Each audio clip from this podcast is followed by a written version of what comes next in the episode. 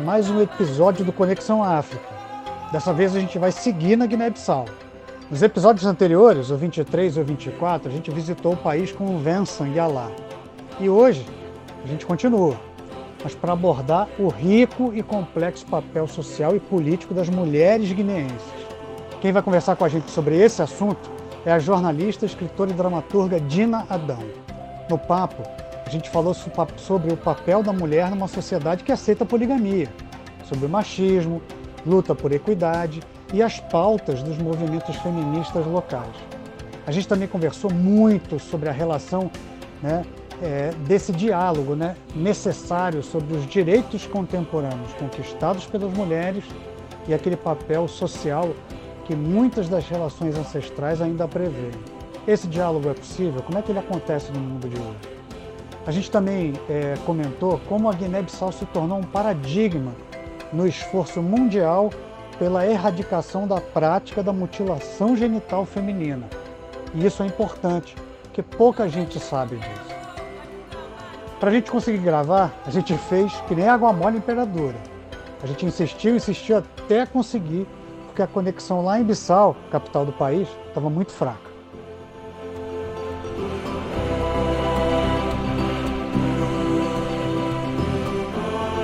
Oi, Dina! Olá, Alexandre. Vai dar tudo certo, hein? Agora Amém. Sim. Como é que você está? Como é que está a situação aí em volta de você? Olha, cá pela Guiné-Bissau vai tudo bem. O governo já instaurou o uso de máscaras obrigatório. Então, com o uso de máscaras obrigatório, as pessoas agora estão a usar e as pessoas estão a cuidar. Espero bem que essa situação vai passar.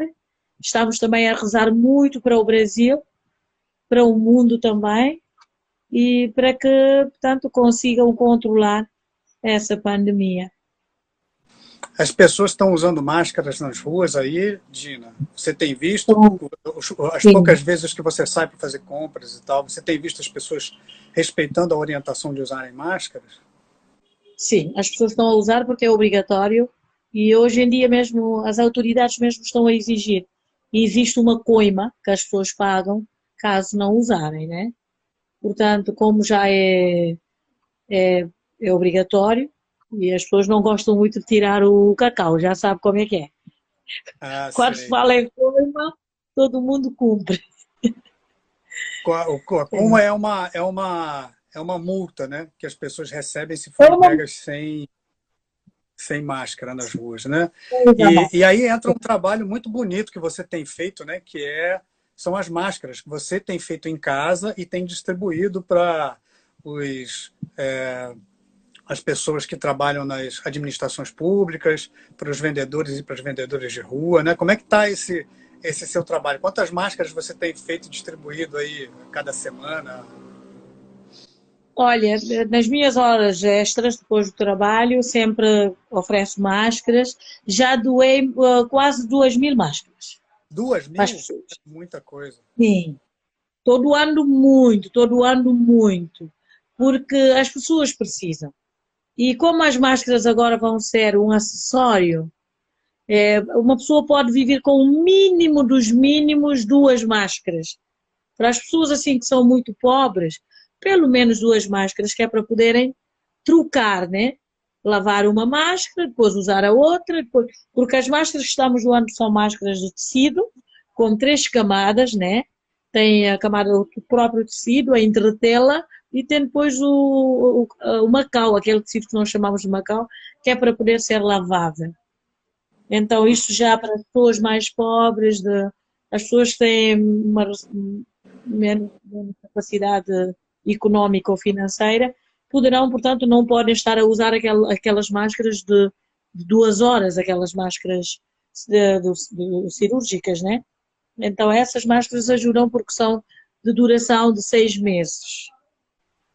E esse é um trabalho muito bonito que você tem feito. Você tem feito as máscaras em casa. E como é que você faz para distribuir para as pessoas? Você vai no portão da sua casa, espera as pessoas passarem e oferece para elas? Não, todas as pessoas que passam já sabem que aqui só oferece máscaras. um dos problemas que eu tenho tido é pessoas que já receberam mais de três voltam outra vez. Mas eu não conheço. Eu já te dei três máscaras. Sim, deu-me, mas depois a minha mãe, a minha, minha mulher tirou-me esta, depois tive que dar a minha filha, depois não, o meu amigo me tirou. Então estamos sempre nesse blá blá blá, né? De já recebeste os três, mas vamos sempre doando. As pessoas vão passando, mas outra, às vezes também o que é que eu faço? As instituições, como por exemplo a Associação de Pessoas com Deficiência uh, Visual, eu, eu chamo o responsável uh, aos fins de semana e eles vêm, vêm buscar os jornalistas, uh, tanto vêm buscar, informa a todos os jornalistas, vêm buscar por instituições, a televisão, as rádios, as associações das mulheres. Então, eles vão passando para recuperar o número de máscaras que nós temos para doar. Uh, demos a dias ao grupo de médicos cubanos, eles são 80, na Guiné-Bissau doamos 80, e uh, temos também uh, grupo de, de, de, de, enfermeiros, grupo de médicos. Então vamos doando assim que as pessoas vão aparecendo, sobretudo as associações. Sim. As pessoas precisam uma... de máscaras. E a sua casa já é Sim, é uma casa as pessoas precisam de máscaras. As máscaras são é um instrumento assim o, o básico, é, é, o pilar para, para, para a defesa disto, é o pilar mesmo. Porque uma pessoa protegendo com a sua máscara não tem como ser, receber a transmissão. E nós já temos a transmissão a transmissão comunitária é muito grave, porque como sabes, aqui em África as pessoas vivem no mínimo quatro pessoas numa casa. Então, assim, não tem condições para um isolamento efetivo e eficaz. E como não existe essa condição, a melhor forma de proteger é usando máscaras. Você falou uma coisa importante. Há... É de, é, tanto aí quanto aqui no Brasil, você acabou de dar o testemunho daí, né? Que aí você tem pelo menos quatro pessoas vivendo na mesma casa. Eu não sei qual é o tamanho das casas aí médias, são casas muito pequenas. Aqui no Brasil, nas comunidades mais pobres, a gente tem a mesma coisa, o mesmo dilema. A gente tem muitas pessoas, às vezes até sete pessoas vivendo num, um, em uma casa com só dois cômodos, a sala, três cômodos, sala, banheiro e, e, um, e um quarto, que nem cabe todo mundo. Então, esse é o grande desafio dos governos e das políticas públicas de isolamento. São essas pessoas, né, muita gente que tem muitos familiares morando dentro de casa. Isso também é um desafio muito grande aí, né, pelo que eu entendi. É um grande desafio, porque aqui as famílias, elas, as nossas famílias, eu cresci assim, Alexandre. Eu cresci com a minha mãe e eu tinha a minha mãe, uh, o meu pai e mais três irmãos. Nós morávamos numa casa de dois cômodos. E então, e o banheiro era fora de casa, não era dentro de casa, o banheiro era fora de casa. Então, nós, a maior parte dos africanos vivem assim.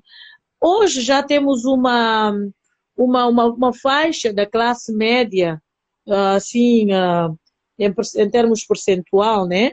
Maior, as pessoas já estão a viver, por exemplo, eu agora, eu agora tenho a, a facilidade de viver numa casa com quatro cômodos, depois tem uma sala grande, uma sala de jantar, uma cozinha.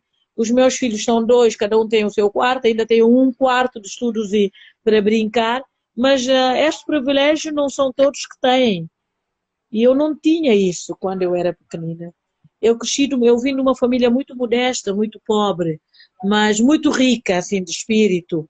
A minha mãe era uma, uma senhora que nunca foi para a escola, não teve aquela, aquela educação acadêmica, mas ela teve uma educação de base e ela tinha muitos valores. O coeficiente de inteligência da minha mãe era, era um coeficiente de inteligência muito alto. Das coisas que ela me falava naquela altura, até agora ainda vejo isso. Ela já me falava de, de género naquela altura. Como é que eu devo lutar? Como mulher, como é que eu devo uh, procurar uh, encontrar o meu, o meu espaço, o meu lugar na sociedade, mas sempre com aqueles valores, a humildade, a partilha, o respeito, uh, a modéstia, sempre tudo rodeado de tudo isto, respeitando os outros, não violar o direito de ninguém, não tirar o pão da boca de ninguém para pôr na tua, mas lutando assim para ter o mínimo teu, mas sempre rodeado daqueles valores. Portanto, eu costumo dizer sempre, se, se me puserem hoje uma mãe com uma formação acadêmica, uma PhD e a minha mãe, eu volto a pegar aquela mãe e eu voltarei a pedir aquela educação que ela me deu. Porque cresci naquela. Isso também deu-me aquela, aquele valor de hoje poder fazer máscaras para partilhar. Por exemplo, o meu filho ontem eh, entrou na rede dos seus colegas e viu que uh, a sua colega, a mãe da sua colega, estavam a recolher arroz e cestas básicas para oferecer. Ele me disse se eu podia participar, nós participamos também com sacos de arroz. Então, isso uh, vieram cá buscar para doar às famílias mais necessitadas. Eu me lembro que eu passei por isso, não passei fome, mas passei por necessidade. Mas a minha mãe lutava que era para termos o mínimo para comermos bem e termos os materiais para a escola e a educação. Portanto, isso foi o, o que eu sou hoje, é, devo, devo muito a ela. Devo muito a ela isso que você falou é uma coisa muito bonita e muito importante. Assim, como a sua mãe é, defendeu a educação dos filhos. Você, você me disse que eram três irmãos, né? Você era a única mulher. Tinha dois irmãos homens e uma mulher, né? Sim. É, na época que a sua mãe deu é, apoio né, a vocês, né, é, para que vocês estudassem, isso era uma prática comum, sim, que, que, que você lutasse para que todos os filhos estudassem ou sua mãe foi uma exceção? Não, a minha mãe não foi uma exceção. Aqui na Guiné-Bissau, em particular, é África. As mulheres é que carregam o peso da família. Toda a família está nas costas da mulher. É África. Então, a Guiné-Bissau é, portanto, é, é, um, faz parte dessa comunidade africana. As mulheres em África é que educam os filhos, na sua maioria. Por quê? Porque com a poligamia que existe na África, o meu pai era polígamo. O meu pai tinha duas mulheres. Então, com a poligamia na África, o que é que isso obriga as mulheres a terem um peso, um peso extra sobre os ombros delas. Então, praticamente, as mulheres é que educam os filhos na África. As mulheres é que trabalham, elas é que pagam a escola dos filhos. Os pais, sim, contribuem, mas um pai que tem duas mulheres ou três, você já pode ver o cenário. Como é que poderá sustentar todas essas casas? Então, isso é que leva as mulheres a, a lutarem mais. Então, isso já é uma prática. Por isso é que a mulher africana eh, é aquela mulher que carrega o filho na, nas costas. É o retrato da minha mãe. Com o filho nas costas, carregou uma, uma, uma bacia com produtos para ir vender, ainda tem que eh, lutar para que esse filho estuda, para que coma, para que lhe dê a educação. Portanto, é uma mãe que está 24 horas a lutar, a labutar para a educação dos filhos e para o bem-estar dos filhos. É, você está falando do papel da mulher, né? o papel da mulher em casa, o papel da mulher é, como responsável pela criação dos filhos. Aqui no Brasil, de, de certa forma, a mulher também tem muito esse papel. E o papel dos homens aí na sociedade guineense? Não digo nem na África inteira, porque é demais falar da África toda, porque é um continente muito rico, muito diverso. Mas e aí, Dina, o papel do, do marido aí, do, do homem, do chefe, chefe de família, não sei, né? Geralmente as mulheres são as chefes de família aí, né? Sim, com a possibilidade de que o homem é, possa ter mais de uma mulher, qual é o papel dele? Qual é a responsabilidade dele para as famílias, já que cai sobre os ombros da mulher o encargo né, de cuidar da casa e da educação dos filhos. Ok. Portanto, deixa agora, eu vou, vou aqui vou, vou, a sociedade hoje, ela evoluiu, né? Ela evoluiu muito, o, portanto, o tempo da minha mãe já não é o, o mesmo as coisas já não são iguais com o tempo de hoje, porque hoje existe assim uma emancipação da mulher africana, está emancipando, né? Porque o mundo é uma dinâmica, né? O mundo gira e essa dinâmica acaba por fazer parte do nosso dia a dia. Os tempos da minha mãe eram os tempos onde a poligamia assim tinha um marco mais forte. E a minha mãe e uh, os meus avós era muito mais forte. Mas agora, nos nossos tempos, as coisas já não são assim. Porque nós, as mulheres mais modernas hoje, já uh, com a emancipação, já não aceitamos essa poligamia. Hoje, hoje isso não é aceito pela sociedade mais jovem. Ah, as mulheres já da minha época já não aceitam essa poligamia. Mas você continua a ter essa poligamia ainda na classe menos, como que recebeu menos educação. As que vivem no campo ainda aceitam essa poligamia como o normal, né? Do, do, do, do conviver do, do, homem e da mulher. Mas nós agora, já na cidade, nós que já tivemos acesso à educação, nós que já estamos a ter acesso ao mundo mais moderno, Hoje em dia já nós não, por exemplo, eu não, o meu marido não era polígamo, não. O meu marido tem uma mulher, eu uma mulher. Mas os tempos da minha mãe, isso existia. E até agora existe ainda, mas você já vê só, tanto já no campo, ou as mulheres assim com menos capacidade, as mulheres que não, não tiveram assim a educação acadêmica, é que aceitam, e com menos poder econômico é que, é que se submetem né, à, à poligamia. Mas isso não retira aquela, aquela, aquela faceta da mulher africana de educar, estudar, trabalhar e ainda conseguir ainda tratar bem o seu marido. Esta, isto ainda, isto, isto eu tenho também. Eu, eu, eu, Dina, era, vou para a escola, vou para o trabalho, ocupo-me dos meus filhos e ainda da minha casa e do meu marido.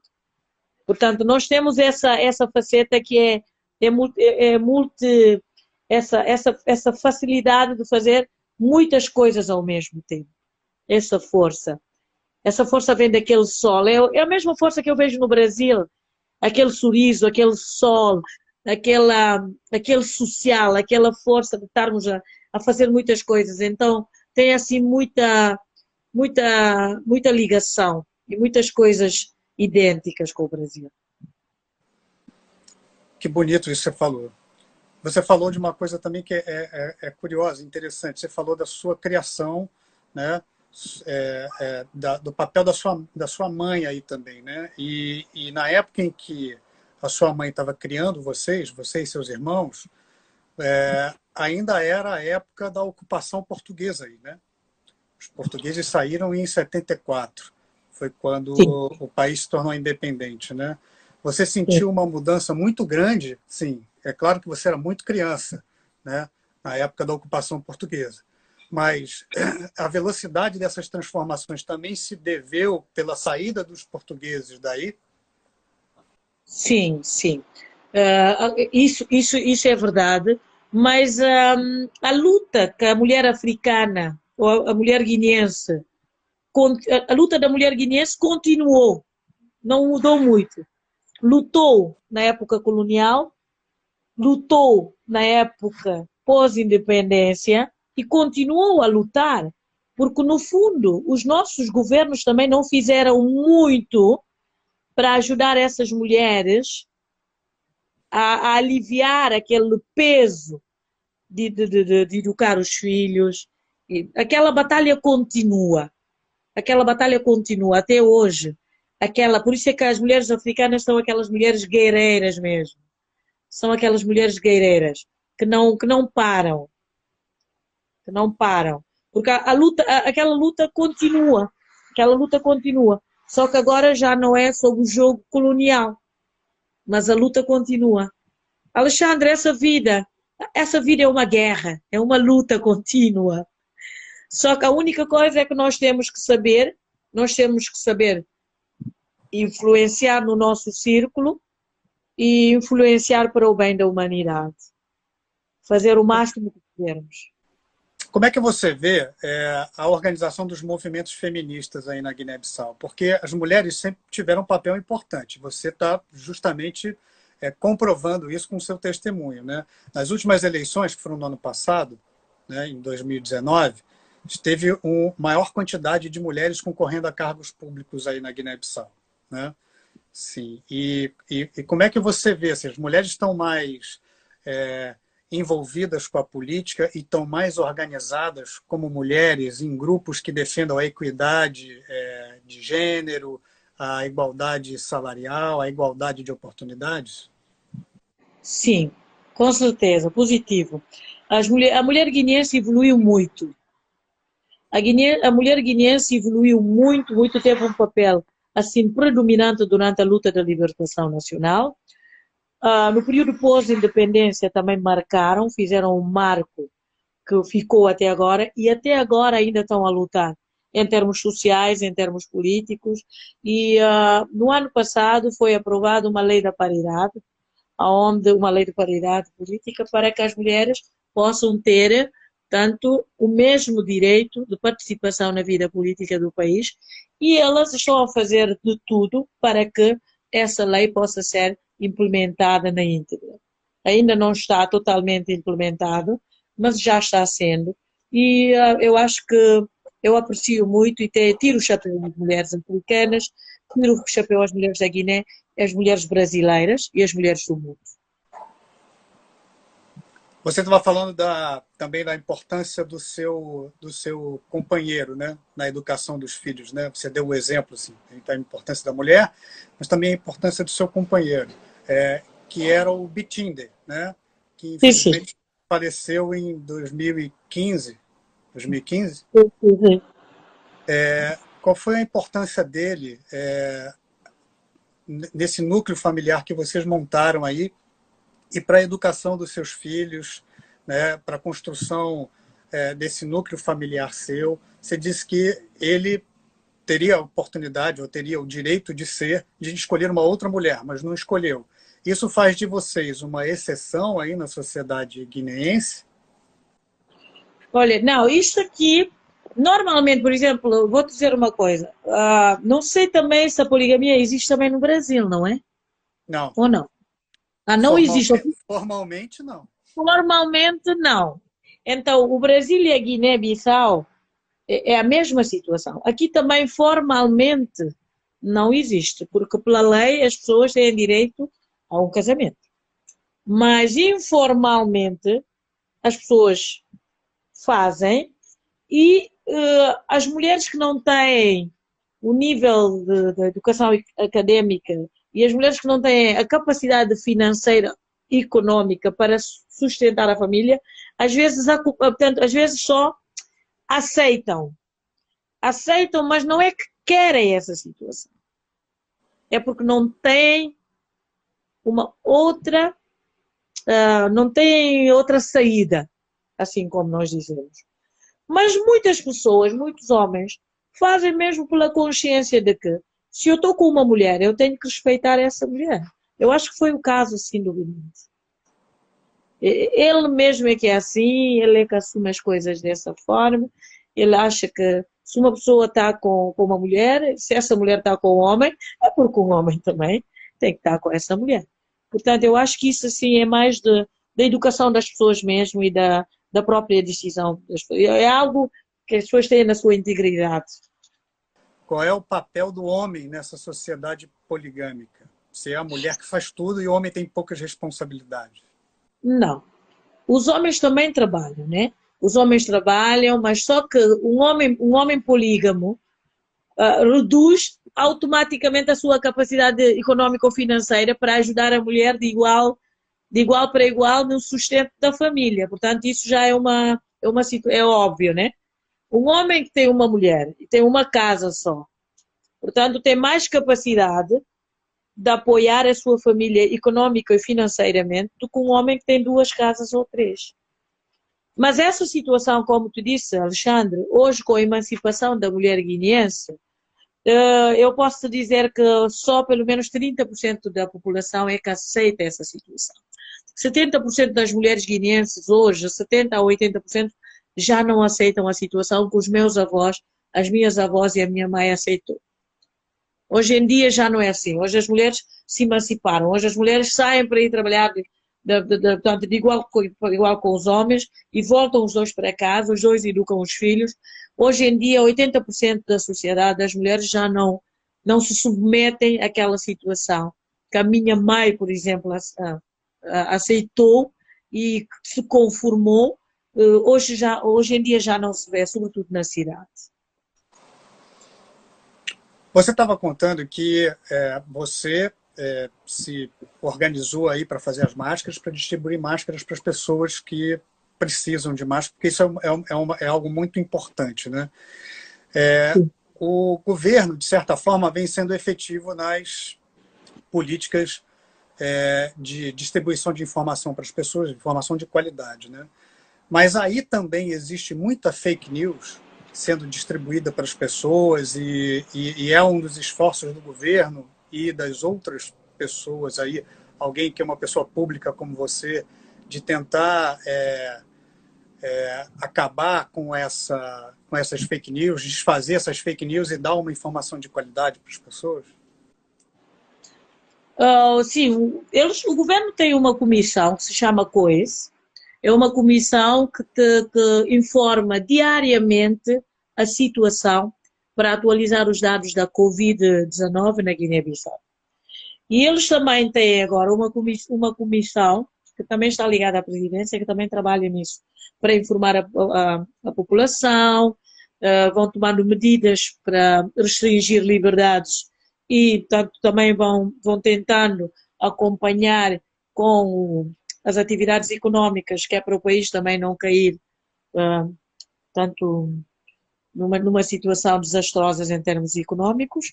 E nesta altura da Covid coincidiu agora com a campanha da castanha de caju.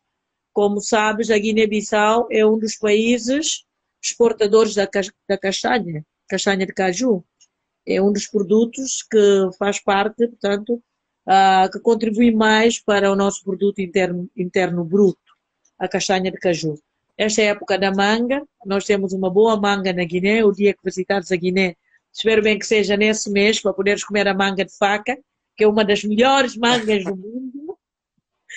E agora manga estamos a fazer manga de faca, é uma das mangas muito, muito boas. É, quando vem, vem no mês de maio, tá bem? Tenta vir no tá mês de maio, muita manga, muito caju. Também tem caju aí no Brasil, não tem? Tem, tem, tem bastante. A Guiné tem bastante, e este é o período da, da campanha de caju na Guiné-Bissau. Então coincide agora com esta, esta situação da pandemia de Covid, mas o governo está, eu acho que eles estão a tentar fazer o jogo de cintura para poder equilibrar a economia e também lutar contra a Covid. Mas tem uh, muita campanha de sensibilização que está sendo feita pela Cruz Vermelha Nacional, estão a fazer campanha porta a porta, para convencerem as pessoas a se prevenirem, a respeitarem a distância, o distanciamento social, a usarem as máscaras e a evitarem espaços onde tem muita aglomeração. E as pessoas, por acaso, sim, estão a, estão a, estão a seguir. Os guineenses, assim, são muito disciplinados.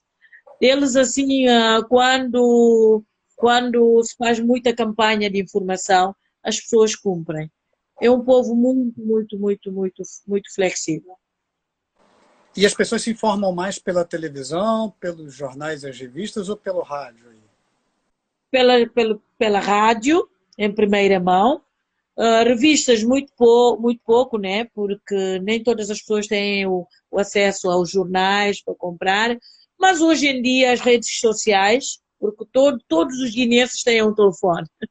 Cada guineense tem no mínimo um telefone. Portanto, isso, isso é uma dádiva de Deus, que essas pessoas agora têm esses instrumentos. E uh, uh, o social, a mídia, uh, a mídia tem, tem sido assim, as redes sociais têm sido assim um fenómeno. Tem a sua parte negativa e a sua parte positiva, mas no que tange a parte positiva, tem sido assim um instrumento onde as pessoas têm a informação ao mesmo tempo, todos conseguem ter a informação ao mesmo tempo e uh, todos estão com o mesmo nível de informação. E existe também uma coisa que fizeram, acho que é o governo que fez, ou é a Comissão de Luta contra a Covid, eles colocaram, eles colocam informação, entregam às uh, operadoras telefónicas as informações que querem passar imediatamente. Então, cada pessoa que liga, em cada chamada que você recebe ou faz, escuta, eh, tem sempre esta informação que te diz, meu irmão, por favor, evite sítios que têm aglomeração, usa a sua máscara, lava as suas mãos com sabão. Então, essas, essas informações passam, é muito eficaz. Em todas as redes telefónicas, imagina agora se eu chamar alguém, nós temos aqui duas grandes redes telefónicas, né? Temos a Orange, que é a, a companhia francesa, e temos a MTN, que é uma companhia da, da África do Sul. Então, ou você chama, para qualquer rede que você chamar, já tem essa mensagem automática, você já ouve assim para da prevenção, né? Que te dizem que tens que lavar sempre as tuas mãos, tens que usar as máscaras, evitar sítios de aglomeração. Portanto, assim uma campanha muito suave e muito eficaz.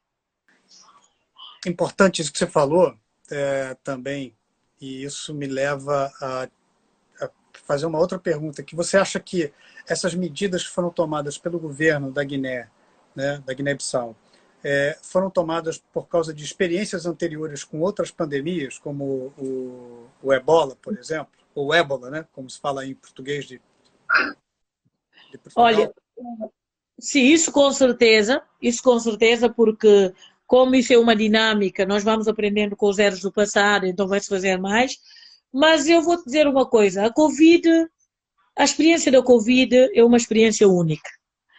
A Covid nem o mundo estava à espera, nem o Brasil, nem a Europa, nem a África, quanto mais a Guiné-Bissau. Então, eu acho que era, é mais para precaver, portanto, olhando não só para a situação, para a experiência da ebola, porque a ebola Guiné-Bissau, apesar de estar, de na altura estar rodeada de países que tinham alto nível de contaminação e de mortes. Graças a Deus não houve nenhum caso de ebola na Guiné-Bissau, graças ao Senhor.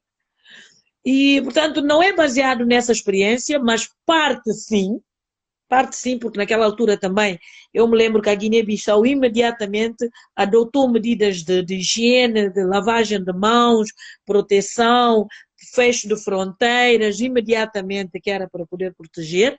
Eh, parte dessa experiência foi baseado na experiência passada de ebola, mas eu acho que 80% é estando a olhar a experiência do mundo e, portanto, fazendo o melhor possível. Para não cometer os erros que, que infelizmente, daquilo que aconteceu nos países, pelo atraso na, na aplicação de medidas de prevenção e restrições de liberdade, causou muitas mortes no mundo, né? Foi importante dizer que a, a, a pandemia do ebola, que aconteceu entre 2012 e 2013, né, atingiu vários países aí em volta. A Guiné-Bissau se esforçou né, no, Graças a Deus. Protocolo, no protocolo conjunto, inclusive da CDAO, e ainda bem não teve nenhum caso aí, né, mas a Guiné-Bissau se esforçou junto com os outros países e colocaram em prática um protocolo fortíssimo né, de restrição de, de é, de passagem de cidadãos por esses países, de você tomar cuidado e fazer eh, receber as pessoas e deixar as pessoas em isolamento quem vinha de, de avião, né? Por aí pela Sim. região. Qual é o papel do pai Sim. aí nas moranças guineenses? Sim. Na sociedade africana, os pais são sempre vistos como. Por isso é que a nossa sociedade é maioritariamente patriarcal exceto nas Ilhas dos Bijagós. Vamos falar disso também. Vamos lá. Mas falando de Bissau, por exemplo, em geral, as sociedades africanas elas são patriarcais. Os pais é que são o chefe da família. Como disse, mas as mães é que batalham para sustentar e firmar a família. Há um ditado que diz: mesmo se o seu marido pular a cerca, a mulher tem que conter.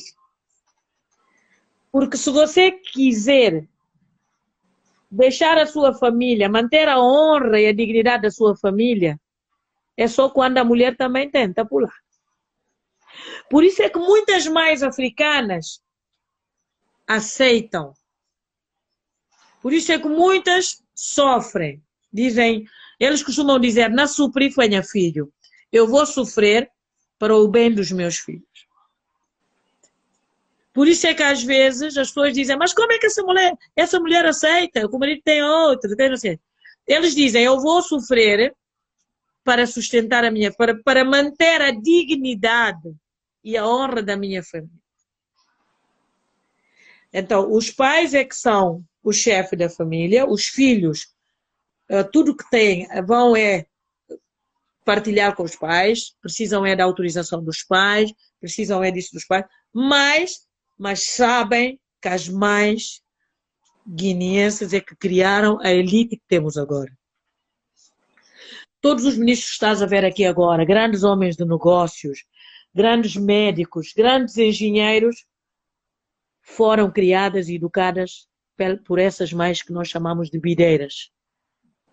A maior parte, 95% das pessoas hoje que se afirmaram, que conseguiram afirmar e que conseguiram, uh, como é que se diz, uh, nesta sociedade, que conseguiram ser alguém, foi graças a, a essas mães que a maioria não tinha a educação académica, mas que tinham uma sabedoria e que tinham. Os valores são valores. A, a educação académica é um complemento. Assim como este chá de Madagascar no processo, no processo da Covid, é só um complemento. O mais importante é, é respeitar, é se proteger, é respeitar as, as instituições de saúde dizem. Portanto, é, portanto, isso também era assim. A minha mãe é, foi um pilar. E as mais, as mais africanas, as mais guineenses são todas assim. Aquele pilar. Levantam-se de manhã, preparam algo. Eu me lembro que a minha mãe, na altura, acordava, preparava algo para nós. E logo me acordava também, como eu era a única menina, ela tinha a tendência de me acordar mais cedo. Eu ajudava a limpar, a fazer isto, não sei o quê. Depois ela preparava a mancara, jindungo. Como é que vocês dizem? O... Café da manhã. Ela preparava... Sim, preparava muitas coisas para irmos vender. E eu ia, ia com ela vender no beco. O beco é o cantinho de cada rua onde sentavam as mulheres vendedeiras para vender uh, uh, manga, limão, pequenas coisinhas assim para comer. Então eu, eu sempre ajudava. Depois chegava a hora, quando faltava assim duas horas para ir para a escola, ela me dizia, voltava para casa, tomava banho, almoçava e ia para a escola. Depois estudava à noite. Nós, na altura, nós saíamos íamos estudar assim na, nos postos de, de, de eletricidade de, de, rua, né? Cada um sentava num posto a estudar e era com muita responsabilidade. Então ganhávamos muita, muita responsabilidade muito cedo. Você me disse que a sociedade guineense mudou, ainda bem, da década de 60 e de 70 né, é, até hoje. E mudou com uma velocidade muito grande. As mulheres hoje têm uma, uma proeminência e, e, e, lutam por seus direitos de uma maneira muito mais organizada e mais efetiva. Né? Mas os seus quadros me mostram um sobrepeso de responsabilidade sobre os homens, sobre os ombros das mulheres e dá a impressão de que os homens têm bem menos responsabilidades familiares do que as mulheres. Era assim e ainda é assim hoje? Olha, ainda como tu disse, 70%, portanto, 30% da, da sociedade, ainda as que vivem no campo, as que não têm a capacidade económica financeira, ainda, infelizmente, ainda continuam a viver, portanto, nessa situação de, da poligamia, mas muitas confirmam que estão felizes. Muitas confirmam que estão felizes. Porque vou-te fazer só uma comparação. Existem dois tipos, como você disse, no Brasil. Aqui na Guiné, vou-te comparar a Guiné e Senegal. No Senegal, eh, como é um país islâmico, existe uma, um sistema polígamo assumido, legal. Legal. Quando uma mulher vai se casar no Senegal, no dia da assinatura, já é obrigada a dizer assino poligamia ou assino monogamia. Isto no Senegal. Se a mulher não assinar a poligamia, quer dizer que se depois o marido quiser ter uma segunda mulher, ela tem o direito legal de dizer não. e depois podem ir para a justiça e depois é tratado da forma legal. Se a mulher assinar a poligamia, é porque esta mulher já aceita que depois, no futuro, o marido traga, portanto, tenha uma, uma segunda ou terceira. Isto no Senegal. Aqui na Guiné-Bissau não é legal. É que às vezes os homens só fazem aproveitando da fragilidade das mulheres com quem estão a lidar.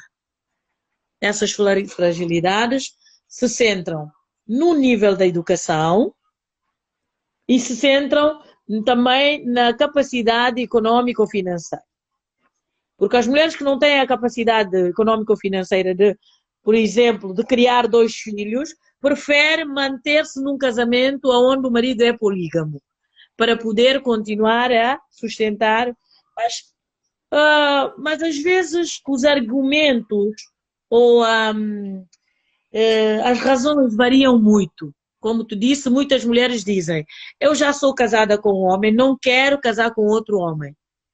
Porque a minha casta ou a minha religião, a minha, a minha dignidade poderá estar em causa se eu tiver a, a casar e divorciar. Então, esses valores culturais, esses, valores que rodeiam, cada sociedade tem o seu padrão de valores. Então, nós, quando vivemos numa sociedade, a tendência é sermos respeitadas nessas sociedades com base nas suas leis. Portanto, a pior coisa que pode acontecer a uma pessoa é ter o julgamento social da zona onde você mora, ou do seu bairro, ou do seu país. As pessoas querem estar com tranquilidade e terem a honra de saber que são apreciadas e respeitadas pelas suas sociedades. E nós aqui, como temos, é um país laico, mas temos muita comunidade tradicional, seja ela islâmica ou animista, cada um é rodeado dos seus padrões culturais e sociais, socioculturais. Existem sociedades aqui na Guiné onde quando uma mulher divorcia é desrespeitado automaticamente pela sociedade. Então muitas preferem não divorciar porque, claro, tem algumas. O machismo ainda persiste. Estamos a lutar contra ela, mas ainda persiste. Mas quando falo de machismo, existe também um feminismo também exacerbado, que também existe no mundo, apesar das pessoas não falarem dela. Portanto, isso já depende da própria integridade da pessoa, os seus valores, o que a pessoa busca, uh, a sua forma de pensar e de, de estar.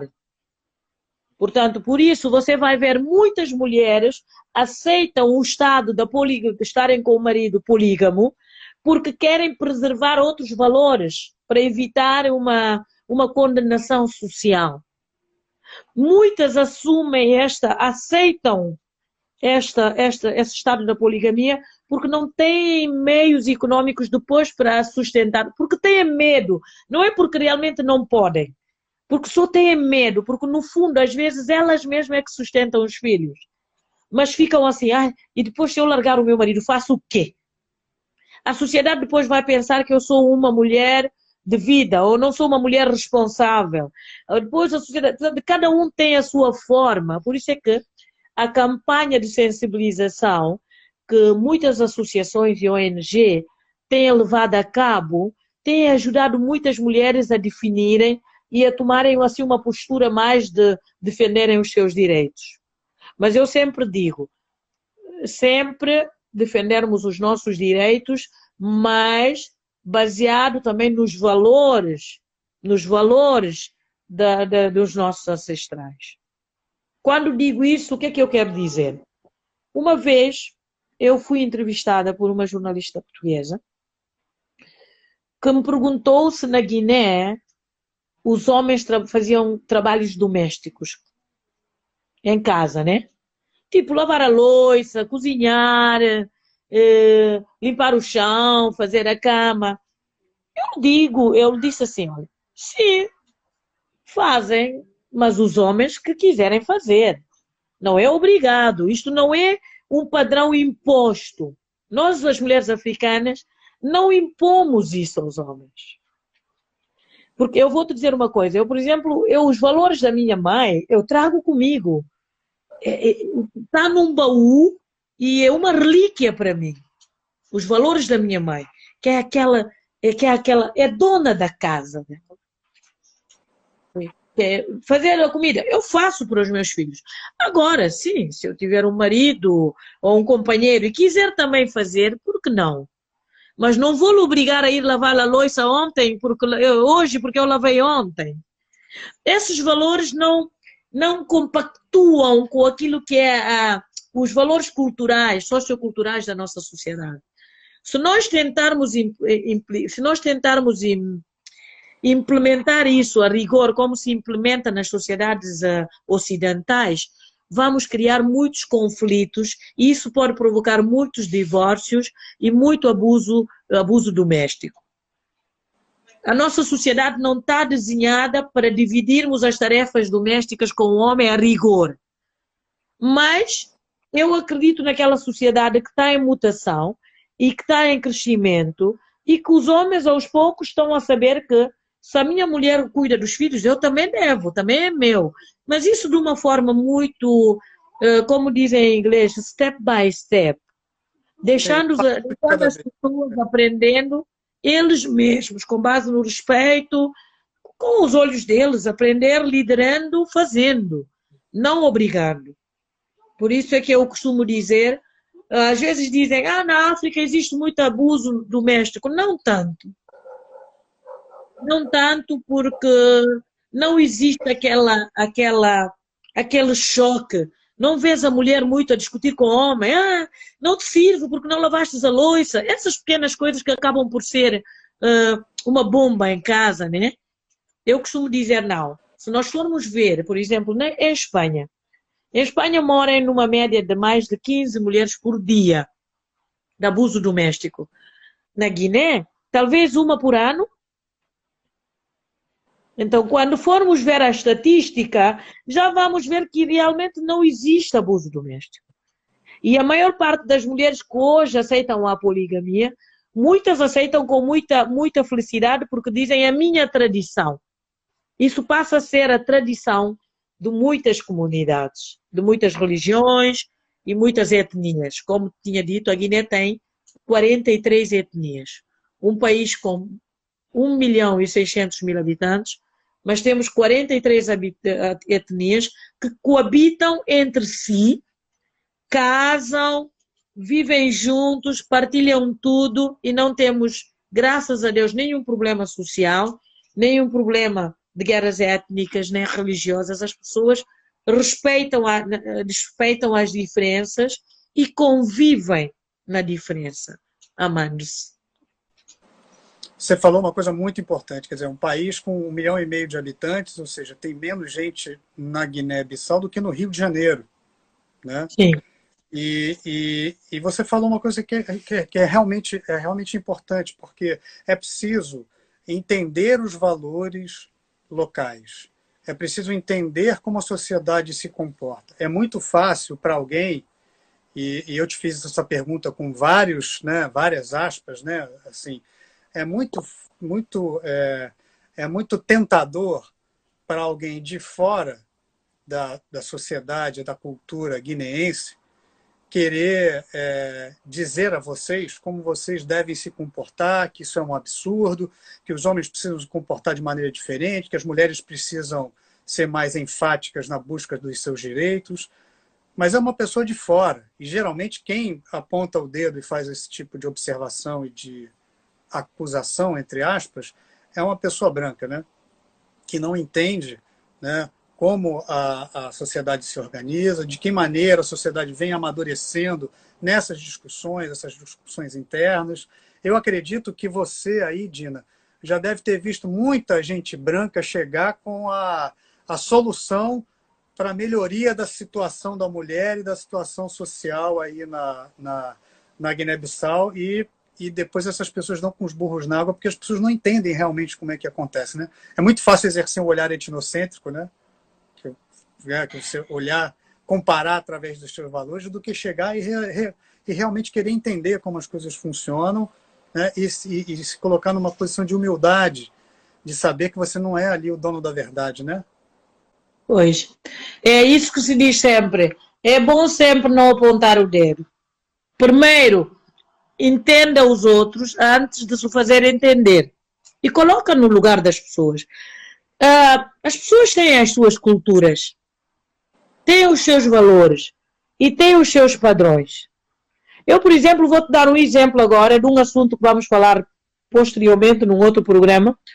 Por exemplo, nessas 43 etnias que nós temos, grupos étnicos, nós temos, todas elas são, regem-se como uma sociedade vertical, com chefes de família, porque a democracia, ela sempre existiu em África. A democracia sempre existiu em África. Cada cidade, cada uh, vilarejo que você for, uh, você vai ver lá, este vilarejo é dos Pepés, este é dos Manjacos, este é do grupo étnico Fula, este é dos Mandingas, mas existe sempre um chefe da tabanca o régulo, e cada um tem a sua função. A, a democracia... tabanca, só para as pessoas entenderem o que é a tabanca, é, é o vilarejo. Tabancas são vilarejos. São vilarejos. Cada vilarejo, cada tabanca tem o seu chefe da tabanca, o seu homem grande, que é respeitado por todos, que dá a última palavra, ou mulher grande. Tem um grupo disto, está bem hierarquizado, e cada um conhece a sua função, como é que se faz a justiça, onde é que se vai ao fórum. Todos os fóruns sempre existiram nos vilarejos africanos. Sempre foi regido de uma forma democrática. A África sempre teve a sua democracia. Só que agora temos uma democracia moderna, que na essência é a mesma democracia que existe em todas as etnias da Guiné-Bissau. Mas nós temos uma etnia, que é a etnia Balanta, que praticamente os valores que estão lá na etnia Balanta, muita gente diz assim, mas isto é um desvalor. É um desvalor, sim, mas é, é um valor lá para eles. Que na sociedade Balanta, um homem maduro deve ser um grande ladrão. Tipo, a pessoa capaz de roubar maior quantidade de vacas, não é, não é, não é furtar, matar, nada. roubar com com artefatos, com cálculos, com coisas, conseguir levar as cabeças de vacas para o seu vilarejo é considerado um homem corajoso, é um homem habilidoso.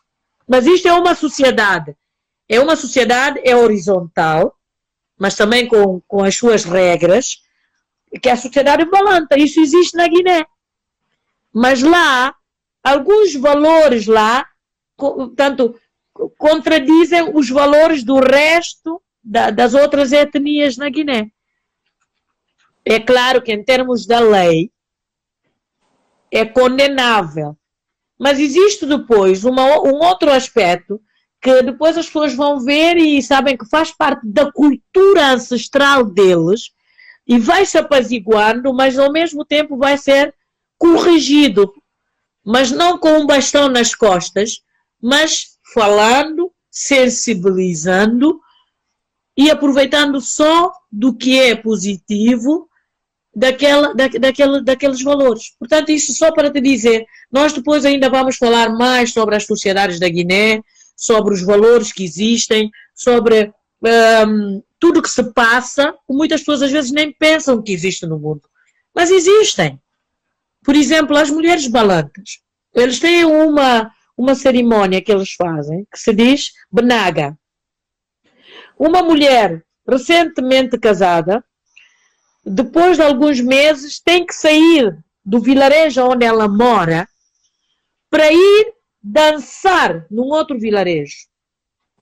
Mas ela fica quase uma semana naquele vilarejo. Vai, vão participar mulheres recém-casadas naquela festa, mas elas vão estando com outros homens. Mas isto é um valor daquela sociedade.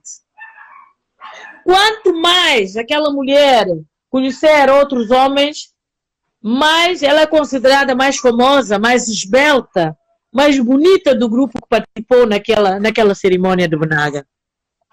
Mas para o resto da sociedade, é como se ela fosse lá e ia praticar, eh, portanto, eh, como é que se diz? Eh,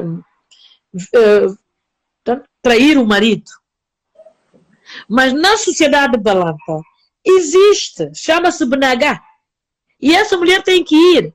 Ela tem que ir, mudar de roupas, dançar, participar naquela festa e seduzir a maior parte de homens possível. Então, se ela for a mulher mais bem vista por mais homens, então ela é considerada a mais bonita, a mais esbelta e a mais charmosa. Portanto, isso para mostrar ao mundo que as pessoas, as sociedades, elas são diferentes. E elas são regidas por valores diferentes. E cada pessoa, uh, portanto, atua ou age de acordo com os valores do berço dela. Então, por isso é que temos que aprender uh, ter essa facilidade, essa possibilidade de respeitar as diferenças e, e, e posicionarmos no lugar dos outros antes de criticar. Não criticar ninguém, mas tentar compreender o porquê o outro que está do outro lado está a agir dessa forma. Por que, que ele está tendo essa conduta? É uma conduta que faz parte da sua cultura. É algo, ou ele, ele está desesperado, ou tem algo, algo que lhe. Portanto, temos que, temos que fazer isso. E, e para dizer. Ah, diz, diz. E, a, e a mudança ela é feita de dentro para fora e não de fora para dentro. Né? Você não pode chegar e criminalizar uma prática que é uma prática social que já tem muito tempo. Você precisa entender como ela acontece, você precisa estar junto e você precisa convencer, se for o caso, de que aquela prática é uma prática ruim. Né? Fiz uma pergunta que talvez né, a gente consiga encaixar aqui, que é sobre a prática da mutilação genital feminina. Existe essa prática ainda no interior? É uma prática que é condenada, né? E que há uma. Existem, inclusive, a, o Ares Dirie, que é aquela modelo somali, é o rosto né, é, mais conhecido de uma campanha internacional contra essa prática lá na Somália, no interior do Quênia, até na, em, em, algumas sociedades lá no sul da Etiópia. Né? Mas isso é uma prática que acontece não só no continente africano, mas aqui nas Américas, na Ásia acontece muito. Né? Sim, existe um, um, um, combate, mas não é um combate de criminalizar né, a prática, como fez, por exemplo, a Nigéria. A Nigéria é, é, promulgou uma lei que manda prender todo mundo que participe da prática da, da mutilação genital feminina, mas isso não acabou com a prática, né? Sim, é, isso fez com que a prática fosse feita um, um pouco às escondidas, né? Assim, teve o efeito quase que reverso, né? Muitas meninas acabaram sendo hospitalizadas porque eram participavam dessa prática com, com aparelhos que eram aparelhos enferrujados e tal, e muitas meninas são né, acabam dando entrada em hospitais é, com tétano, com algum outro tipo de doença por causa da má prática, né? Agora, é, isso acontece aí, também existe uma, uma, uma tentativa de se mudar alguns desses costumes através de uma conscientização, digamos assim, local? Sim, Alexandre, positivo. O que acontece, como você disse, portanto, é uma prática mundial, assim, em vários países do mundo existem, a Guiné também existe, e é uma prática que existem de formas diferentes em várias etnias da Guiné-Bissau. Por exemplo, uh, chama-se fanado. Na Guiné chama-se fanado de Minger. Os bijagós, por exemplo, mas cada etnia faz o fanado da sua forma, que é uma forma de iniciar, é uma iniciação. Só que nós temos diferentes etnias e diferentes formas e a gravidade também vai vai se alterando, né? Por exemplo, a forma mais dramática da mutilação genital que existe também na Guiné é a praticada pelos fulas e os mandingas que é baseada, que dizem ser baseado no Islã. Mas nós já temos, já temos uh, posters na rua de, da Guiné, onde os imãs, grandes imãs, dizem que o fanado de mulher tem que ser banido, porque não tem nada a ver com o Alcorão. Um dia ainda vou tirar aquela foto e vou te mandar, tá bem? Está tá nos posters da, da, da, da, da campanha de sensibilização aqui na Guiné. Como é que acontece aqui na Guiné? Então, as piores formas são aquelas praticadas pelas etnias fulas e mandingas e yacancas, que são, portanto, praticamente as isla, os, do ramo do Islão. Mas os papéis, os bijagós também praticam o fanado. O que é que fazem? Os bijagós levam as mulheres, chegam a uma altura já de iniciação para serem mulheres e fazem umas, uns riscos assim no braço deles, numa mata, ficam lá durante algum tempo para aprenderem como ser mulher, como fazer isso, como, como trazer boas práticas para a sociedade. Durante um tempo ficam confinados, depois saem. E depois tens a outra etnia que faz da sua forma, também leva as mulheres, depois faz um risco aqui, umas coisas, cada um faz da sua forma. Mas a pior forma, que é aquela mesmo condenada, é aquela que se fazem os fulas e os manigas, que também existe na Guiné-Bissau. Porque nós também, entre as nossas 43 etnias, temos os fulanes e os mandingas. Os mandingas que vieram do Império de Mali, da Etiópia para o Império de Mali chegaram aqui, e os fulas que vieram também do, do, do, do Conakry, do Futa-Yalon. E nós agora temos essas etnias no nosso, no nosso mosaico étnico. Então, essas práticas, elas é que cortam mesmo, elas é que mutilam mesmo a parte genital da mulher. Mas como é que o processo foi feito na Guiné? Foi feito um processo muito inteligente que não se iniciou pela criminalização do ato. Durante muito tempo, a Guiné fez uma campanha, houve, portanto, temos uh, ONGs nacionais, a Sinimira Nassique, que era uma, uma, uma referência da ONG que lutava contra as práticas, e a líder da Sinimira, já falecida, foi uma mutilada.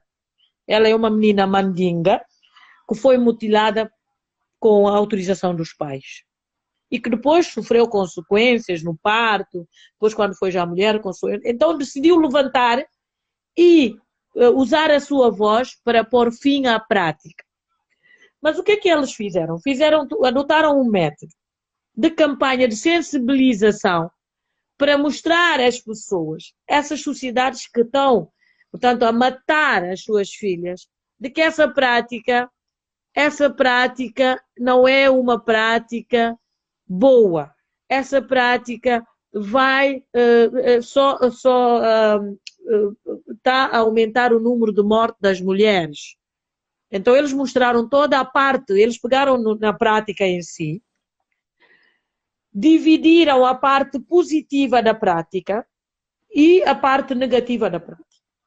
E começaram a incentivar a parte positiva e a incentivar o fim da prática negativa que é a mutilação em si. Portanto, o que é que eles fizeram? O que é que as fanatecas, fanatecas são aquelas que cortam mesmo, essas mulheres que pra, tradicionalmente, tradicionalmente, existe uma família aonde a mãe é fanateca, quando morre entrega a faca, a faca é entregue a uma das filhas. Portanto, isso já vem de uma linhagem.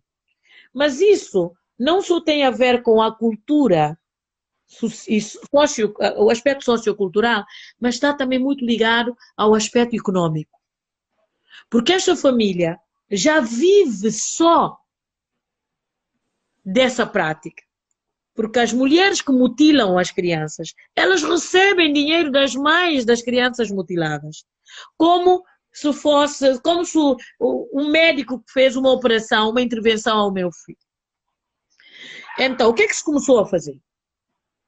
Eles começaram, e também faziam, quando faziam a prática da mutilação genital, faziam no período da escola, que é do mês de setembro, entre setembro a junho.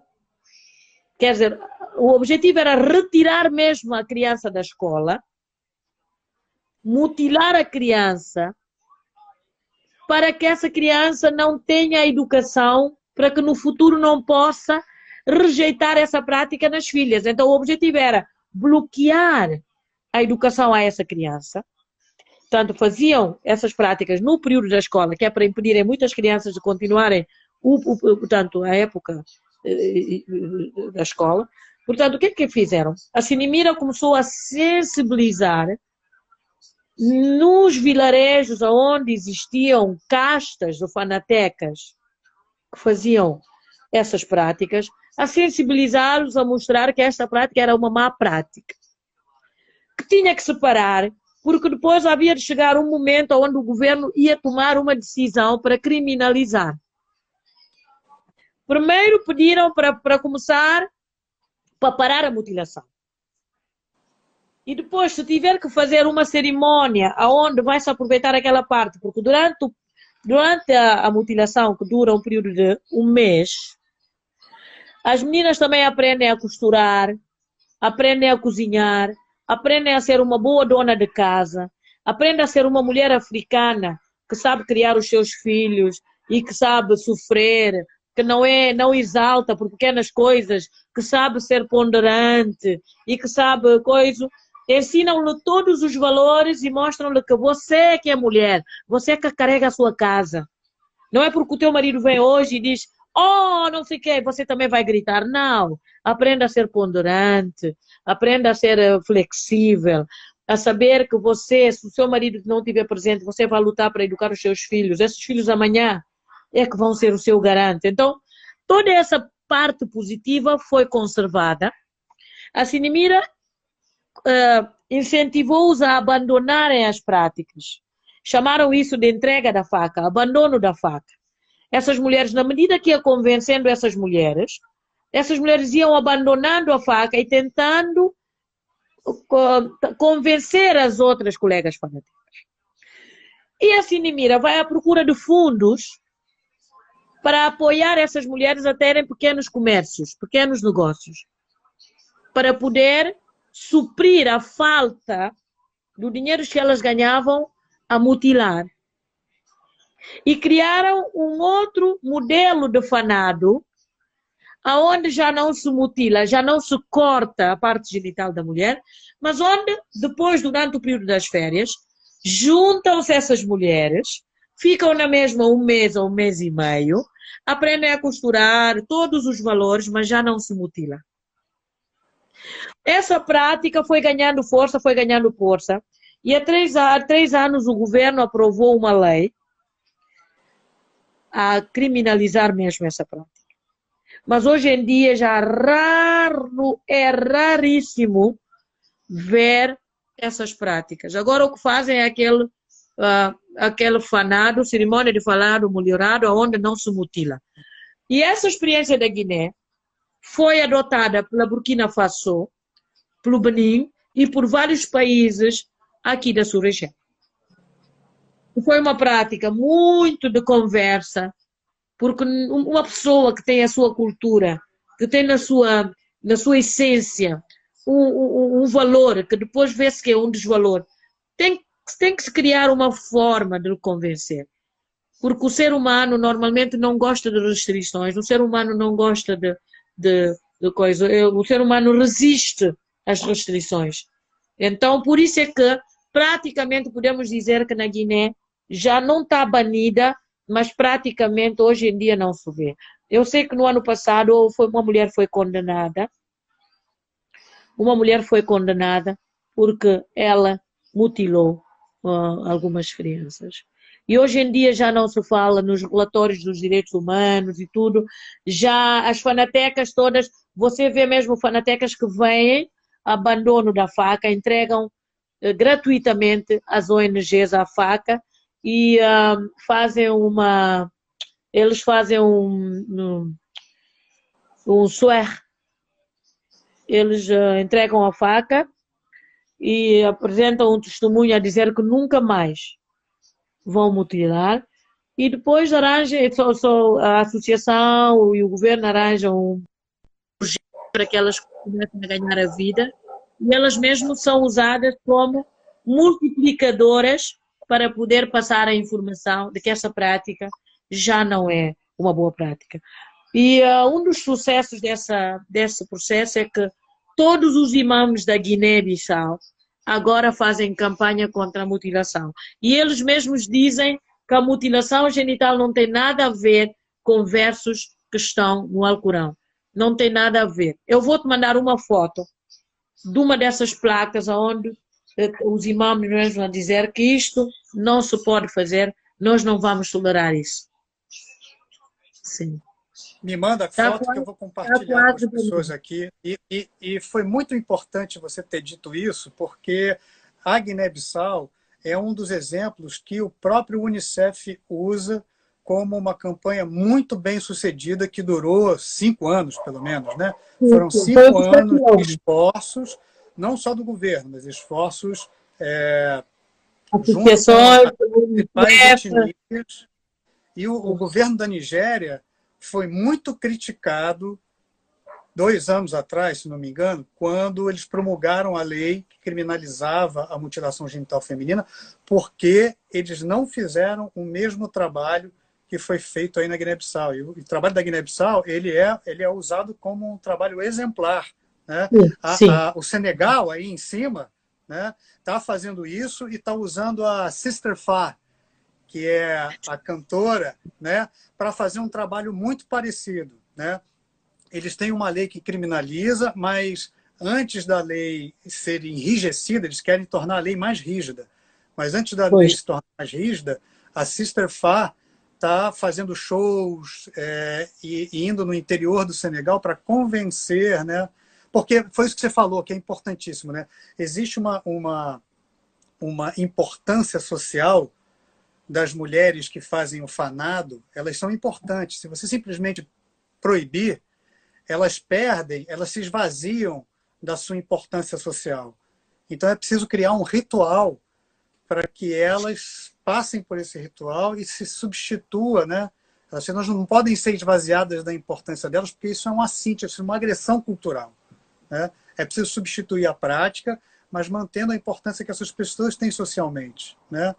É, e isso que vocês fizeram, esse, trabalho que foi feito na, na Guiné-Bissau, ele é exemplar também porque, junto com ele, veio um, um, um, uma campanha de importância de manutenção das crianças, principalmente as meninas, na escola, né?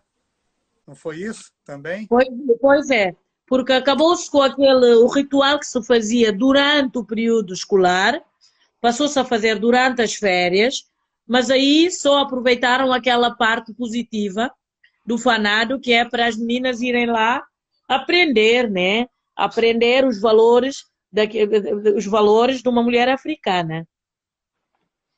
Exato. Uma mulher, africana, uma mulher africana é uma mulher muito tolerante, é uma mulher muito tolerante, é uma mulher muito flexível, porque uma mulher africana olha muito para os filhos.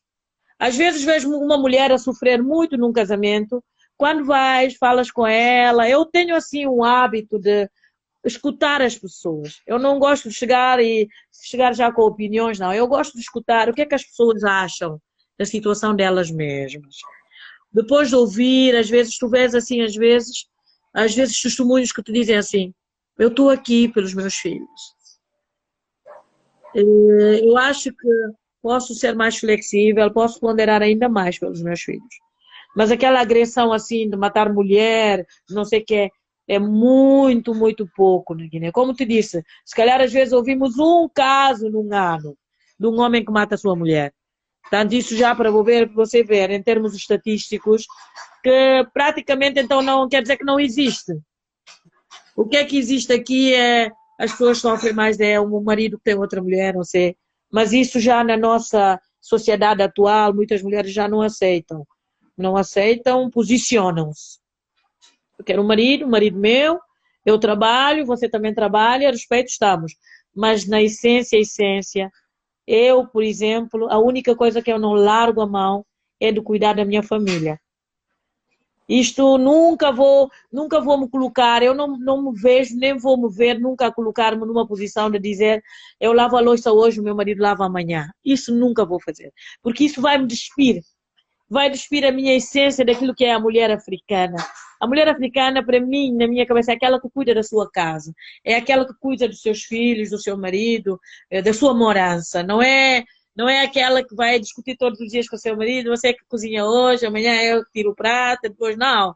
É um prazer para mim cuidar da minha casa, mas sempre com um marido respeitoso, O marido também, se um dia decidir, olha, eu vou cozinhar para vocês hoje, tá bem, ok, mas eu nunca vou. Isto não faz parte da minha cultura, não faz parte da essência da mulher africana. É, é, não é o nosso, não é o padrão da mulher guinense. A mulher guinense, a minha essência como mulher está aí. Está em saber que eu sou mulher, correr para a minha casa, sair do trabalho, correr, tenho que ir ver se está tudo bem. Será que a roupa do meu marido está tudo bem? Coisa, trataram, não trataram? Não é isso que me vai fazer é, sentir que estou a ser abusada. O, abusa, o respeito, se existe entre tu e o teu marido, ele faz uma parte, você faz outra parte, isso é que importa. Mas a essência da mulher guinense é aquela que carrega a sua casa, cuida da sua casa, dos seus filhos, do seu marido, de todos, todos, todos. Tem que ver tudo bem, tudo pronto. E eu sei que isso também, senti isso também muito lá convosco. Aquela, aquela mãe. Por isso é que eu te disse, quando eu cheguei ao Brasil, eu disse, parece que aqui estou em casa. Tudo é igual, tudo é igual com a África. Aquele sorriso, aquele abraço, aquela, aquele, aquele fervor, aquele sol eu adoro aquele país, eu adoro aquele país, adoro aquele povo. Que Deus vos abençoe. Torça muito para que consigam controlar essa, essa Covid-19, eh, que não descamba e que, e que estamos a rezar muito para vocês aí, tá bem?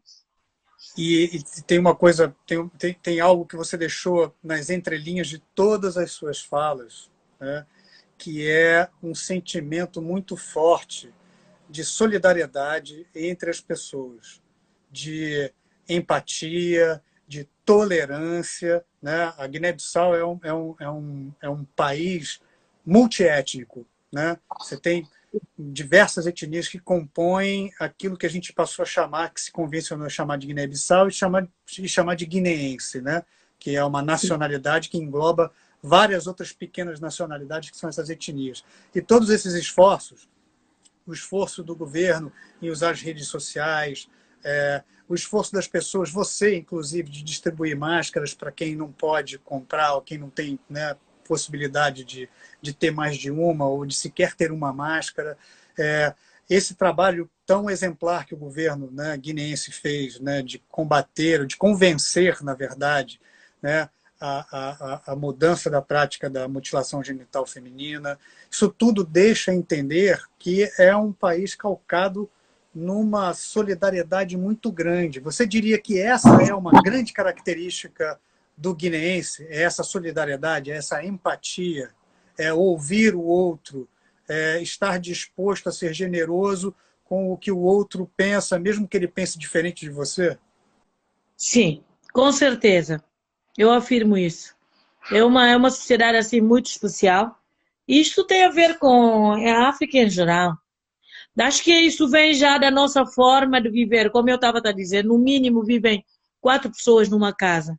Então, quando as pessoas já do, do, do, do, do berço já você vem já rodeado de tias, primos, tudo numa casa, não tem como não ser muito social, não tem como não ser solidário. Quando eu me lembro que a minha mãe, por exemplo, saía, vinha só com um pão. Mas aquele pão, nós tínhamos que dividir todos. Nós todos tínhamos que dividir esse pão. Então, esse espírito da solidariedade, independentemente de cada um de nós sermos nós, nascemos com as nossas circunstâncias, mas já é incutido em nós de uma forma assim natural, pela própria força da vida, né? pela própria circunstância da vida, já, so, já uh, somos incutidos a isso. Até porque eu vou te dizer uma coisa. Na minha casa, quando vinham os meus primos, elas tinham, os meus primos tinham mais privilégios do que eu. Assim atuam as famílias africanas. Por exemplo, imagina agora estamos aqui. A minha mãe, uh, vêm os filhos da, da, irmã da minha mãe.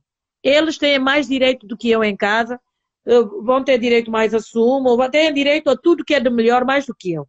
Portanto, as famílias africanas sempre fazem isso consideram os filhos dos outros mais os filhos, por isso é que dissemos em África, Mame dos mama. Mulher africana e Mame dos mama. Quer dizer, a mulher africana é mãe de dois filhos. Amamenta aqui o filho que é dela, amamenta aqui o filho que não é dela. Portanto, todos os filhos são filhos para uma mãe africana. E isso é que eu te disse, aqui na Guiné existe uma, um espírito de solidariedade. Às vezes, assim, hum, quando nós olhamos para as redes sociais, na época de campanha política, dá uma impressão de que os guineenses estão divididos.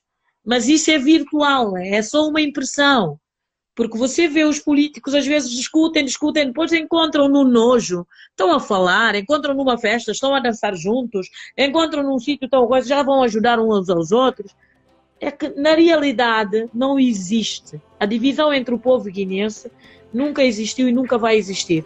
O colonialismo não conseguiu fazer, nem é agora que vai se afirmar. Nós já afirmamos uma sociedade unida, nem a política, nem nada vai, vai nos dividir. É, esta união é a força, é a força que Deus já nos deu ao nos colocar etnias diferentes no mesmo espaço. Então esta, esta, esta, esta harmonia, esta solidariedade, esta união veio para ficar.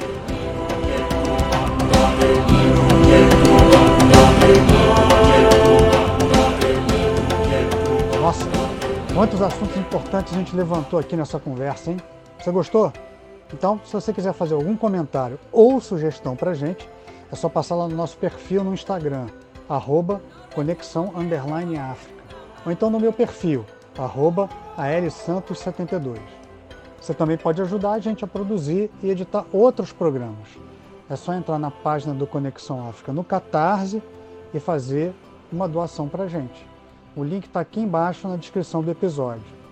Nas carrapetas, ele, que é o nosso mestre do Kung Fu da edição, Vitor Pontes, que pode ser encontrado lá no Insta como arroba Victor Pontes, tudo junto. Obrigado por ter acompanhado a gente e até o próximo episódio.